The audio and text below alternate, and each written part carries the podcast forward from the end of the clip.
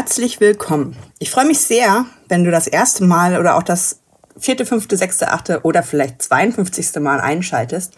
Du bist auf jeden Fall richtig, wenn du dich für die Mobilität der Zukunft interessierst. Mein Name ist Katja Diel. Ich hoste hier alle 14 Tage den Podcast She Drives Mobility. Und heute habe ich ein ganz besonderes Projekt zu Gast, äh, was ich von Beginn an supported habe, mit Geld beworfen habe und wofür ich auch ein T-Shirt bekommen habe, weil ich bin äh, offizielle Supporterin von Klima vor Acht. Klima vor Acht ist eine Gruppe von Menschen, die sich dafür einsetzt, dass vor die Tagesschau ein Thema gesetzt wird, was 100 Prozent der Zuschauerinnen betrifft, der Klimawandel beziehungsweise die Klimakrise. Ich habe nämlich gerade eine Veranstaltung besucht, wo gesagt wurde, wir müssen mehr auf unsere Sprache achten. Letztlich ist die Klimakrise auch gar keine Klimakrise, sondern eine Menschenkrise, eine Lebensqualitätkrise, eine soziale Ungerechtigkeitskrise, weil ähm, das Klima ohne uns sehr gut klarkommt. Also wenn das hier alles unwirklich wird auf unserem Planeten, dann schüttelt sich der Planet und macht irgendwie weiter. Wir Menschen sollten eigentlich aus purem Egoismus dafür Sorge tragen, dass wir hier die Lebensqualität für alle ähm, zustande bringen. Klima für Acht also ist eine Gruppe von Menschen, die genau das will. Informieren über die Zusammenhänge. Ähm, was gestaltet eigentlich das Klima? Wovon sind wir abhängig? Was können wir tun, äh, um den Klimawandel aufzuhalten? Und da gibt es sehr viel. Ähm, wir müssen gar nicht so in Katastrophenszenarios gehen, sondern es gibt auch sehr viele Lösungen bereits. Äh, die erste Folge ist jetzt gerade veröffentlicht worden am 22. April. Umso stolzer bin ich, dass ich direkt mir die äh, Fritze krallen konnte, die für die Pressearbeit unter anderem zuständig ist bei Klima vor acht. Die erste Folge widmet sich den Mooren. Und das klingt jetzt total unsexy im Vergleich zu elektrisch betriebenen Autos, die ja gerade auch vorgestellt werden als neue Stadtpanzer. Es klingt unsexy im Vergleich zu Volocoptern, Flugtaxen, automatischen äh, Verkehren oder auch Drohnen. Aber Moore sind sexy. Denn wenn wir sie wieder vernässen, haben wir einen echt guten Speicher und ähm, ja, schaut euch die Folge einfach an. Sie gibt's bei YouTube ähm, unter dem Stichwort Klima vor acht. Da haben die einen eigenen Kanal errichtet. Und ich glaube, es braucht wirklich vor der Tagesschau, und genau das ist das Ziel von Klima vor acht, statt Börse vor acht, vor der Tagesschau ein Format zu ähm, installieren, was in kurzen Spots von vier Minuten aufzeigt, wie die Dinge zusammenhängen und was wir tun können, um unsere Umwelt für alle mit einer Lebensqualität zu versehen, die bleiben darf. Ich glaube, es ist ein wichtiges Zeichen, dass an allen Ecken und Enden dieser Gesellschaft sich Menschen auf den Weg machen, für die Klimakrise einzustehen, in dem Sinne, dass sie sie abwendbar machen wollen. Das muss jeder und jede so gestalten, wie sie möchte. Aber ich glaube, es ist wichtig, dass wir alle etwas tun. Und natürlich leben solche Projekte wie ich mit meinem Sheet Rise Mobility, aber auch wie Klima vor Acht, die mittlerweile als Verein eingetragen worden sind, nicht von Luft und Liebe. Das wäre toll, wenn das so ginge sondern auch vom harten Money, Money, Money. Deswegen schaut doch gerne mal vorbei auf meinem Steady-Profil. Guckt auch mal, ob ich ähm, mit meiner Arbeit euch Mehrwerte generiere.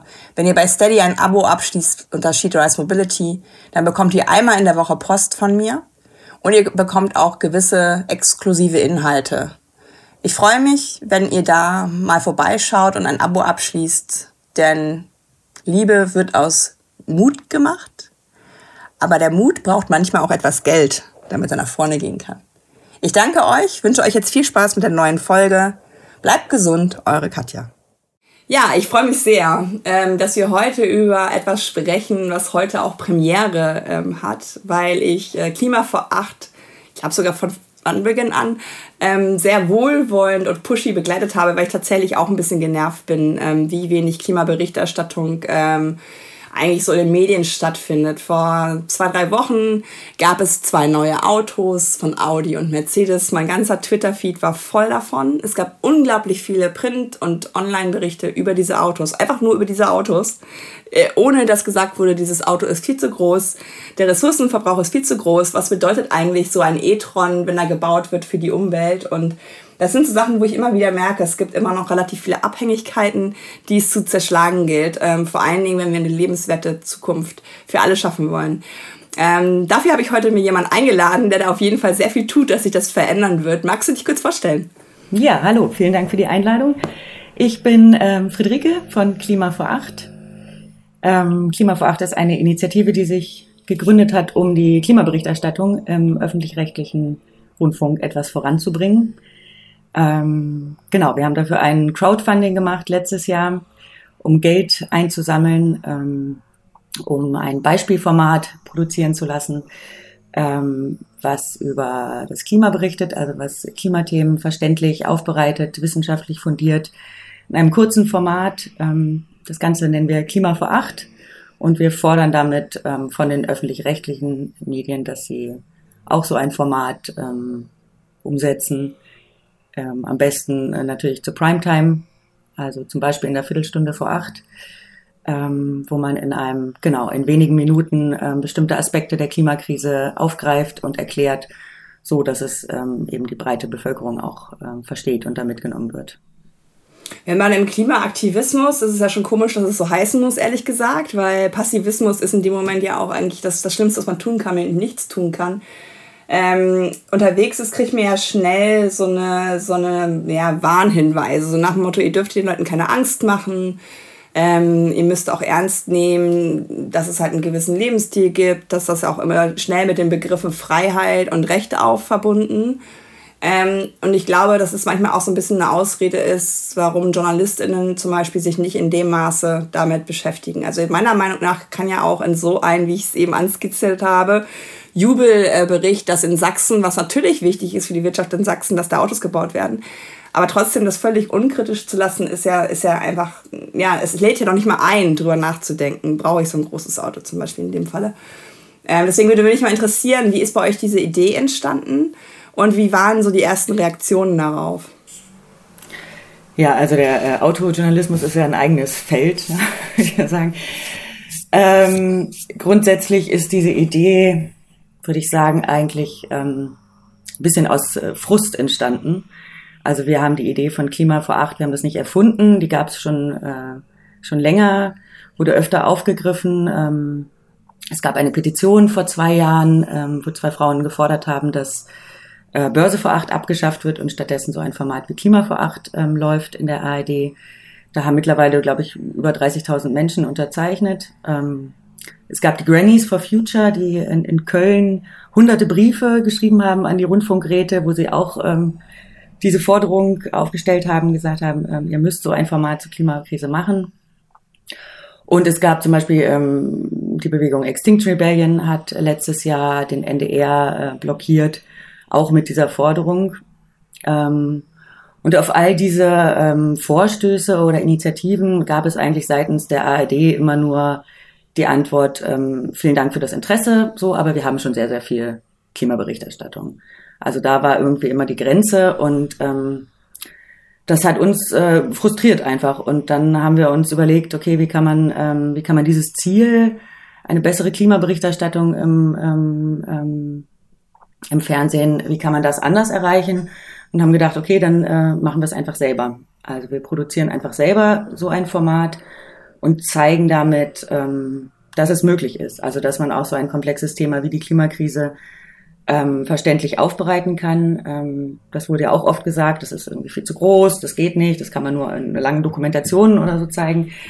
Ähm, und wir haben uns gedacht, okay, ähm, wir machen das jetzt einfach mal, wir sammeln dafür Geld ähm, und zeigen, dass es eben geht. Also dass man auch in wenigen Minuten ähm, solche Themen bringen kann. Und weil wir einfach denken, es ist wahnsinnig notwendig, dass da, dass da mehr passiert, dass es mehr Klimaberichterstattung gibt. Genau, und deswegen haben wir das Crowdfunding gestartet und waren damit auch äh, sehr erfolgreich, also waren selber sehr überrascht, äh, wie das eingeschlagen hat. Ähm, innerhalb von äh, dreieinhalb Stunden hatten wir unsere Summe von 20.000 Euro zusammen. Nach dem Ende der, ähm, der Funding-Zeit äh, war es mehr als das Doppelte. Also das zeigt auf jeden Fall, ähm, das Interesse ist da. Wir haben da irgendwie einen Nerv getroffen. Wir sind nicht die Einzigen, äh, die finden, es wird viel zu wenig über das Klima berichtet. Ich finde ja immer ganz spannend, bei solchen Dingen ähm, mal kurz innezuhalten und zu gucken, erstens, was ist das für eine Gruppe von Menschen und zweitens, was hat euch radikalisiert? Weil ich versuche ja immer, den Menschen zu zeigen, eigentlich ist nichts tun das Schlimmste.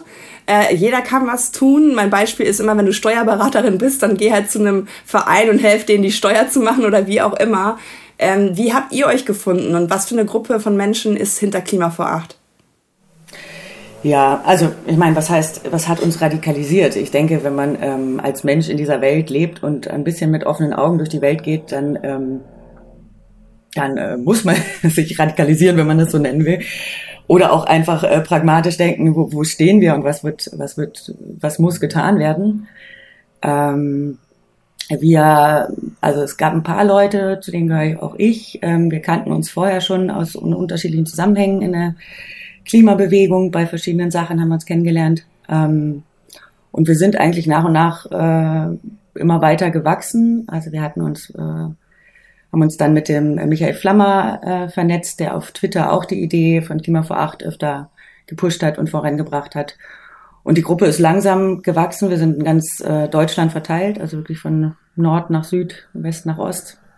Ähm, treffen uns oder seit über einem halben Jahr ähm, treffen wir uns wirklich mehrmals, äh, mehrmals wöchentlich online.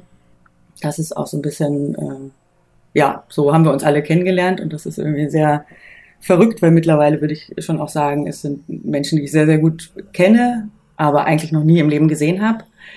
Ähm, genau, also wir sind eigentlich immer weiter gewachsen. Jetzt mittlerweile sind wir so um die 30 Leute aus ganz verschiedenen Bereichen. Ähm, also wirklich von bis. Wir haben Leute aus der IT, viele aus Medienberufen, aus der Wissenschaft, also mit ganz unterschiedlichen Hintergründen, die sich alle in dem äh, Bereich dann einbringen, äh, wo sie sich besonders gut auskennen.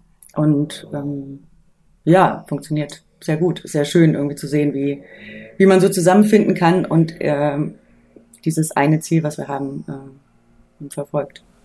Sarah Schuremann hatte ich ja auch im Podcast, die hat ja diesen offenen Brief an ihre Journalistinnen-Kollegen geschrieben und hat auch zugegeben, dass sie selber ja auch bis vor ein paar Jahren total unterschätzt hat, dass sie immer selber auch als Person sie steht dazu, äh, immer gedacht hat, ja, so schlimm wird es schon nicht werden. Und irgendwann ist dann der Vorhang der Erkenntnis oder wie man es nennen will, ähm, gefallen. Ähm, wenn wir jetzt auf euer Format gehen, wie muss man sich denn das vorstellen? Was ist euch wichtig? Äh, habt ihr bestimmte Schwerpunktthemen, die ihr euch dann rausgearbeitet habt und wie werdet ihr die aufbereiten?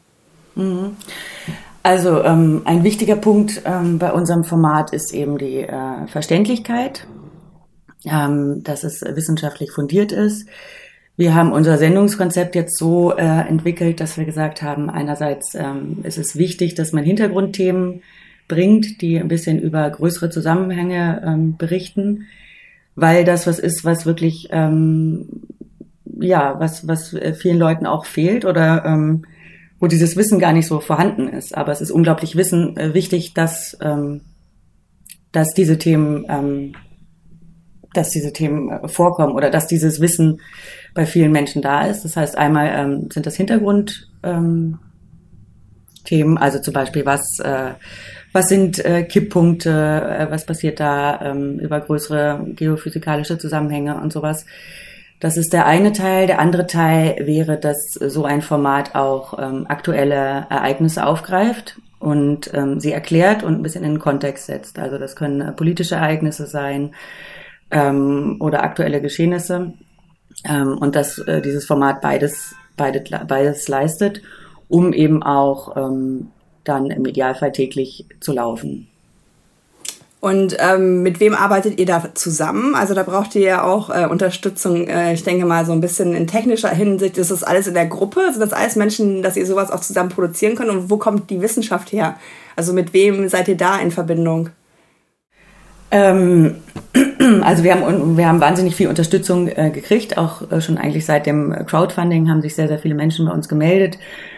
Ähm, gerade was die, ähm, was den wissenschaftlichen Background angeht, haben wir natürlich einerseits Menschen äh, im Team, die, die da ihre Expertise einbringen können, aber wir haben auch sehr viel ähm, Hilfe von außen gekriegt, von WissenschaftlerInnen, ähm, die gesagt haben, wir unterstützen euch, ähm, wo wir auch die Sendeskripte nochmal zum Gegenchecken hingegeben haben, um das einfach auch ähm, fundiert zu haben. Ähm, genau, und was uns ganz wichtig war, ist, dass diese Sendungen auch einfach ähm, so ein bisschen mit den Mitteln des konstruktiven Journalismus ähm, laufen, also dass wir ähm, dass wir anders, als es in den letzten Jahren oder Jahrzehnten sehr oft passiert ist in der Klimaberichterstattung, ähm, dass äh, nämlich eigentlich hauptsächlich ähm, über Katastrophen berichtet werden wird, ähm, dass das einfach den Effekt hat, dass die meisten Menschen, die ja dann sowas sehen, ähm, dass sie das so ein bisschen mit einer Ohnmacht zurücklässt. Also da, da passiert irgendwas äh, Krasses auf der Welt. Es gibt diese ganzen Bilder, es gibt diese ganzen Berichte ähm, und es ist alles ganz schlimm und schrecklich. Und wenn man ähm, nur das bringt und sich nur darauf konzentriert, dann führt das zu einer gewissen Lähmung bei den ZuschauerInnen. Und ähm, aus diesem Grund ähm, haben wir versucht, unsere, unsere Sendung ähm, mit den Mitteln des konstruktiven Journalismus zu gestalten. Also dass zum Beispiel Lösungsansätze gezeigt werden, dass es, ähm, dass immer auch diese Frage, äh, wohin, wohin soll es gehen, wohin gehen wir, ähm, beantwortet wird. Das heißt nicht, dass es jetzt für jedes Problem ähm, eine Lösung gibt. Das wäre ja schön, wenn, wenn das so wäre. Ähm, aber dazu gehört auch, dass man ähm, Dinge einfach besser einordnet, sie ähm, in den Kontext setzt. So, also das ist ein ganz wichtiges Element unserer Sendung. Ja, tatsächlich fehlt mir das auch bei ganz vielen Sachen. Natürlich beginnend auch bei, bei der Verkehrspolitik in Deutschland. Aber auch gestern, äh, ähm, als ich da ähm, auch wieder diese ganzen Autoanzeigen, ich kriege die auch witzigerweise immer bei Twitter angezeigt, weil ich glaube ich so viel zu dem Thema schreibe. Der Algorithmus weiß halt nicht, dass ich da manchmal auch eher kritisch bin. Ähm, das ist halt das, wo ich so sage, was, was, ist, was sagt mir jetzt dieses riesige Auto? Was ist eure Vision? Und diese Abwehr von von Veränderung ist ja auch immer euer Thema, würde ich jetzt mal behaupten, ne? dass man immer schnell in diesen Reflex geht, ähm, zu sagen, der Status quo ist etwas, was irgendwie gesetzt ist und, und, und, und unabänderlich. Dabei haben wir Menschen den ja gemacht. Also mich würde mal interessieren, wie, das ist ja vielleicht auch ein Tipp für viele andere, die sich mit diesen Narrativen oder auch der Erzählung auseinandersetzen. Wie geht ihr damit um in diesen, ihr habt natürlich das, den Vorteil, dass ihr äh, ein audiovisuelles Medium schafft, also euer YouTube-Kanal, auf den wir gleich nochmal eingehen, äh, wird da ja auch viele Möglichkeiten geben, viele Sinne anzusprechen. Aber wie kommt ihr auf diesen Punkt, appellativ zu sein irgendwie und, und, und auch so ein Gefühl, die Folge ist vorbei und ich habe das Gefühl, ich bin ermächtigt, was zu tun. Also konstruktiver Journalismus hast du gerade eben ja gesagt, aber was heißt es genau für diese, diesen Spot oder diese Spots, die ihr jetzt gedreht habt? Wie, wie, ist der Wunsch am Ende, wie die Zuschauerin oder der Zuschauer da sitzen soll, wenn er das gesehen hat oder sie? Ähm, ja, ein ganz wichtiger Punkt ist, dass man äh, eben nicht diese Lähmung hervorruft, nicht dieses Ohnmachtsgefühl von wegen, also dass man ja leicht kriegen kann, wenn man sich ein bisschen mit der Klimakrise auseinandersetzt und ein bisschen sieht, was, was schon passiert. Ähm, eben, dass man nicht ein Ohnmachtsgefühl hat, nicht dieses Lähmungsgefühl, nicht dieses, es ist alles ganz fürchterlich und ich kann eh nichts tun, sondern ähm, dass man einmal dieses aufklärerische Element hat, dieses informative, so ist die, ähm, so ist die Lage. Ähm, und das gibt es, das sind die Möglichkeiten. Und bei sehr vielen Themen gibt es tatsächlich viele Handlungsansätze ähm, und sehr viele Möglichkeiten, die man ergreifen kann. Es muss halt nur getan werden. Und dazu muss natürlich der politische Wille auch irgendwie da sein. Und ähm, als Voraussetzung dafür, denke ich, ähm, muss die Information in der Bevölkerung da sein.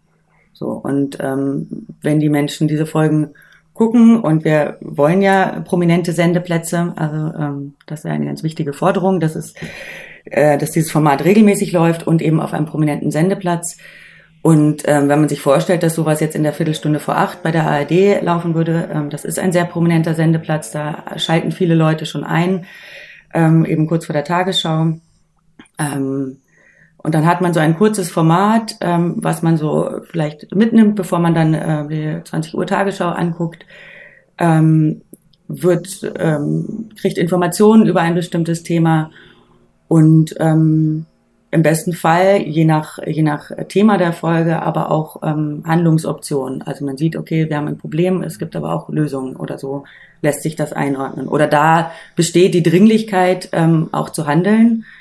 Und ähm, wenn man sich das jetzt vor der 20 Uhr Tagesschau äh, anguckt und danach kommt die Tagesschau und man sieht, was politisch passiert, also dann könnte sowas äh, tatsächlich ähm, ich bin ja gerade bei meinen Eltern und bin analog TV gerade, was ich eigentlich sonst gar nicht mehr so bin.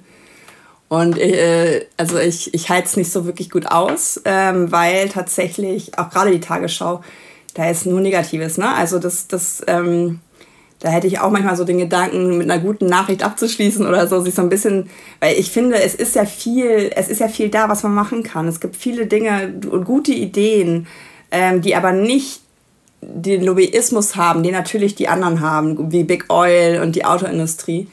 Und ähm, da freue ich mich schon sehr. Ähm, du darfst es ja jetzt verraten. Heute ist die erste Folge online gegangen. Ähm, was habt ihr da getan? Was habt, war euch wichtig vielleicht auch für die erste Folge und mit wem habt ihr zusammengearbeitet? Ja, genau. Heute ähm, war die Premiere nach vielen, vielen Monaten harter Arbeit. Ähm, die erste ähm, Folge von uns ähm, dreht sich um die Moore, die Bedeutung von Mooren. Der Sendungstitel ist ja Moore, die besseren Wälder. Ähm, wo wir darauf eingehen, ähm, genau, was für eine Bedeutung Moore haben. Und das ist ein sehr, sehr unterschätztes Thema, äh, gerade in Bezug auf den Klimaschutz, was, ähm, ja, was das eigentlich bedeutet. Also von den Wäldern hat jeder schon mal gehört, aber ähm, Moore spielen tatsächlich ähm, fast noch eine größere Rolle. Und ähm, genau, darum wird es gehen. Also es ist eine von diesen äh, Hintergrundsendungen, von diesen Informationssendungen. Ähm, sie wird moderiert von äh, Nina Eichinger, die wir dafür gewinnen haben können. Ähm, es ist eine von mehreren Moderatorinnen unserer Sendung. Genau. Und ist heute um 19.55 Uhr auf unserem YouTube-Channel ausgestrahlt. Wo findet man den? Sag doch mal gleich die Adresse, dass die Leute auch nochmal, falls sie es noch nicht gesehen haben, zurückschalten können sozusagen werden da auch immer ähm, ähm, aktuelle, äh, die ganzen Dinge, also es lohnt sich auch wahrscheinlich, den zu abonnieren, oder? Da wird, wird ja immer was jetzt passieren ab heute. Absolut, ich bitte drum, den zu abonnieren. Lieber vor acht bei YouTube. Da stellen wir alle unsere Videos online. Ähm, genau, die werden jetzt äh, ab jetzt äh, wöchentlich veröffentlicht, immer 19.55 Uhr. Also auf jeden Fall verteilen, auf den Kanal gehen, überall in alle Ecken Deutschlands äh, die Videos verteilen. Es gibt aber auch noch andere Dinge, die man tun kann. Es gibt dann noch so einen offenen Brief und dann könntest du vielleicht auch noch mal was von RTL erzählen. Da habe ich ja auch ganz Erstaunliches gelesen. genau, also ähm, vor zwei, nach drei Wochen ähm, haben wir einen offenen Brief veröffentlicht an äh, Tom Buro, den Vorsitzenden der ARD, wo wir unsere Forderung nochmal äh, bekräftigen, wo wir dazu auffordern, dass die ARD ähm, so ein Format wie Klima vor acht entwickelt und umsetzt, ähm, weil wir machen zwar unsere eigenen Folgen, ähm, die wir jetzt äh, veröffentlicht haben, das ist die eine Sache, aber das machen wir ja auch eigentlich nur, um zu zeigen, ähm, so könnte man das, äh, so könnte man das aufziehen. Also es ist wie eine Art äh, konstruktiver Kritik, dass wir sagen, ähm, das ist unser, unsere Idee dazu, das ist unser Sendungskonzept, ähm, so könnte sowas aussehen. Letzten Endes ist aber unser Ziel natürlich, dass die ARD da ähm, selber aktiv wird, beziehungsweise die öffentlich-rechtlichen und selber so ein Format ähm, entwickeln und umsetzen. Und der offene Brief ähm, zielt genau darauf ab. Ähm, damit fordern wir Tombo dazu auf, ähm, so ein Format ähm, umzusetzen. Und wir haben dafür sehr viele prominente Erstunterzeichnerinnen gewinnen können aus ganz verschiedenen Bereichen, aus Wissenschaft, Kultur, Medien, ähm, sehr viele Klimaforscher, wie zum Beispiel Stefan Rahmsdorf oder der Schellenhuber, ähm, aber auch Schauspielerinnen. Ähm, genau, und dieser offene Brief ist immer noch online und wir freuen uns über jeden, der ihn unterzeichnet. Mittlerweile sind wir bei äh, über 16.000 Unterschriften. Damit kann man uns auf jeden Fall ähm, unterstützen. Man kann auch in, als Institution unterschreiben. Wir haben zum Beispiel die GLS Bank oder den WWF Deutschland, die gehören auch zu den Unterzeichnerinnen. Genau, da freuen wir uns sehr über jede Unterschrift, die dann noch dazu kommt. Und ähm, du hattest es angesprochen, ähm, RTL, das war eine Entwicklung, die wir so äh, mit der wir so nicht gerechnet haben, weil wir uns ja äh, in erster Linie wirklich auf den öffentlich-rechtlichen Rundfunk konzentrieren, weil ähm, der einfach äh, seinen Informations- und Bildungsauftrag hat, ähm, weil wir es vor allem da sehen oder als wichtig erachten, dass es so ein Format gibt. Ähm, aber dann hat sich tatsächlich RTL bei uns gemeldet ähm, und hat gesagt, ähm, dass sie so ein Format ähm, planen, ähm, was unserer Vorstellung ähm, von einem äh, regelmäßigen Format doch auch äh, nahe kommt. Und ähm, genau, um da zu gucken, wie das aussehen könnte, ähm, starten wir jetzt einen Austausch. Das ist erstmal noch ergebnisoffen. Also wie gesagt, wir wissen nicht ganz genau, ähm, was RTL da machen will. Ähm, können uns natürlich auch noch nicht ganz sicher sein, ähm, dass sie das wirklich ernst meinen, aber es scheint, äh, scheint schon einiges darauf hinzudeuten, dass sie das ernst meinen und ähm, Ja, und das ist ja mehr als der öffentliche rechtliche Rundfunk bisher getan hat, glaube ich. Ne? Also ähm, das ist so schade, finde ich tatsächlich auch. Ähm, Wäre aber vielleicht nochmal noch mal eine Frage, die mir jetzt da gerade kommt. Ähm, werdet ihr denn unter den JournalistInnen als NestbeschmutzerInnen wahrgenommen oder merken viele jetzt auch, also öffnen sich Türen auch? Weil Sarah hat was gemacht, ähm, hat ja auch durchaus auch Gegenwehr bekommen. Und er zeigt ja schon relativ deutlich auf, dass da halt ein Manko besteht gerade. Also wie reagieren auch die Medien oder auch die Menschen, die in den Medien arbeiten, auf euer Projekt? Also ich würde sagen, eigentlich sollte man ja ähm, jetzt bei unserer Forderung davon ausgehen, dass wir ähm, offene Türen damit einrennen, weil es ist ja jetzt nichts äh, völlig Verrücktes, was wir da fordern. Ähm, und das haben wir tatsächlich auch äh, gemerkt, dass wir, ähm, dass diese Idee ähm, bei sehr vielen sehr gut ankommt, auch bei den Journalistinnen. Ähm, tatsächlich äh, ja, bis jetzt ist da eigentlich nur der, der sind die öffentlich-rechtlichen, die sich da noch ein bisschen ziehen. Ansonsten erfahren wir schon sehr, sehr viel Unterstützung und wir merken auch, ähm, dass sich schon einiges äh, tut. Also wir haben schon ein bisschen das Gefühl, dass wir da die Debatte auch ähm, ein bisschen weiterbringen konnten. Und mein persönliches Gefühl ist, ähm, das ist eigentlich, also mit Nestbeschmutzern, vielleicht weil wir jetzt auch nicht ähm, in erster Linie ähm, ein journalistisches Medium sind, sondern eher eine Initiative. Mittlerweile sind wir ein gemeinnütziger Verein. Dass es vielleicht nochmal ein bisschen was anderes ist, als, als die Sarah Schurmann da erfahren musste. Aber ich denke, bei den meisten Journalistinnen ähm, wird auch immer klarer, ähm, dass, dass die Klimaberichterstattung, die es momentan gibt in der deutschen Medienlandschaft, absolut nicht, äh, nicht ausreicht, nicht mehr adäquat ist. Und ihr kommt ja auch daher, ähm, das ist vielleicht auch nochmal wichtig zu betonen, dieses Klima vor acht, auch, in, auch im Sinne von 20 Uhr. Es gibt ja Börse vor acht, also so Formate, die gar nicht für alle Deutschen relevant sind oder für alle Menschen, die vor dem Fernseher sitzen in dem Moment. Zeigt aber auch, finde ich, ganz schön klassisch wie so ein Symbolbild auf, was gerade auch schief ist. Ähm, denn das ist natürlich etwas, wo, wo auch Dinge bezahlt werden, wo es Werbung gibt und ähnliches. Denn an der Börse sind ja auch nur bestimmte Unternehmen. Ähm, will heißen, ähm, ihr macht ja schon, obwohl ihr natürlich sehr vermittelnd seid und sehr ähm, ja, für alle Sorge tragt, äh, ihr rüttelt ja schon ein bisschen an so einem System, was ich auch nochmal, du hast es schon anskizziert, in Sachen Bildungsauftrag nochmal die ähm, Karten legen sollte, ähm, was heute eigentlich Bildung bedeutet. Ne? Also das, äh, das ist ja etwas, was ich da auch im Vorgespräch sagte, dass ich ein bisschen vermisse, auch in anderen Themen wie Sexismus, Rassismus. Also es gehört ja alles irgendwie in die neue Welt.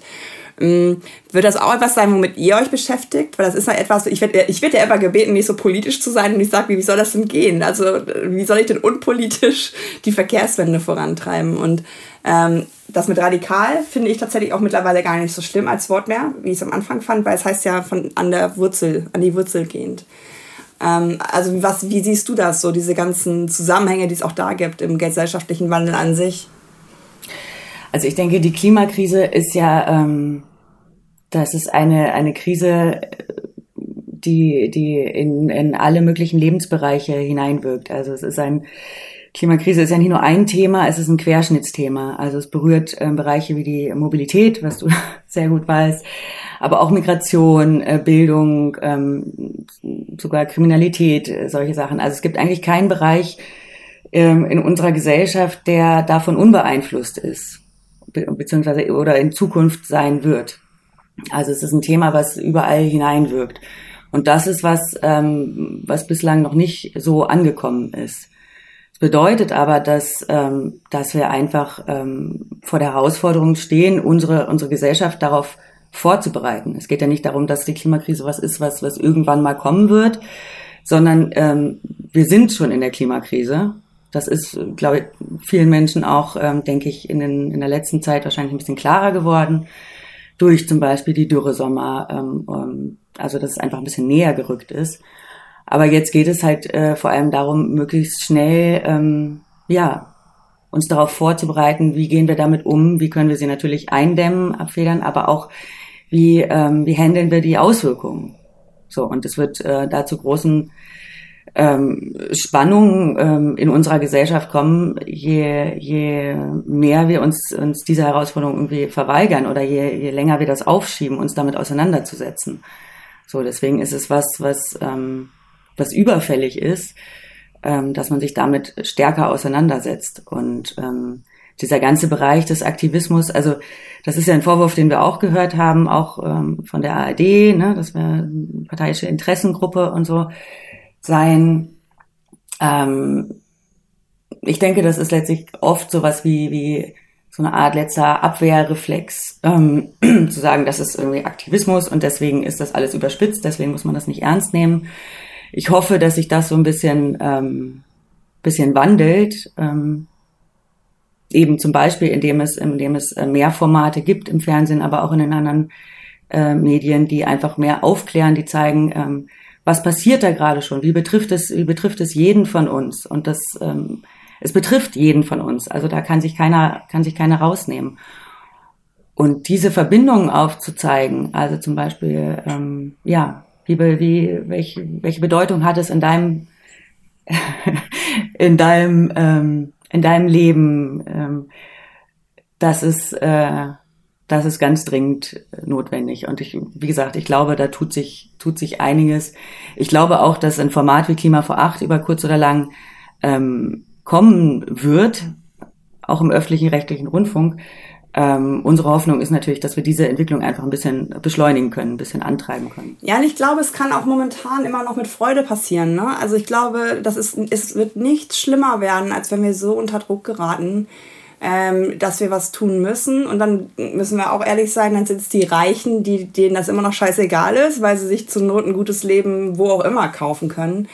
Und da hoffe ich halt schon sehr, dass, dass, ähm, dass dadurch, dass wir alle an unterschiedlichen Ecken da ja auch tätig sind, ähm, diese Verbundenheit untereinander wieder spüren, die uns irgendwie verloren gegangen ist und tatsächlich auch anderen ein besseres Leben gönnen, weil ich glaube nicht, dass unser Leben schlechter werden kann in Deutschland. Also in dem Sinne, dass wir ja immer noch eins der Länder sind, das muss man auch mal reflektieren. Natürlich gibt es hier Menschen, die gerade durch Corona elends leiden, also weil sie halt aber auch in diesem System sind, was immer die falschen Leute vergisst. Und ich sehe da total viel Positives, wenn man ähm, die Klimakrise als so eine Art Katalysator für gesellschaftlichen Wandel auch ähm, sieht, weil zum Beispiel prekär verdienende Menschen sind qua Portemonnaie umweltfreundlich, nicht weil sie öko sind, sondern weil sie nicht fliegen, weil sie keine großen Karren, weil sie an schlimmen Orten wohnen, an Ausfallstraßen, weil die Mieten dann noch billig sind. Und das ist halt etwas, wo ich glaube, jeder von uns hat da, hat da so in diesem Bereich Aktivismus. Ich musste das ja auch umarmen lernen, dass ich das bin. Ich habe das ja auch lange Zeit von mir gewiesen.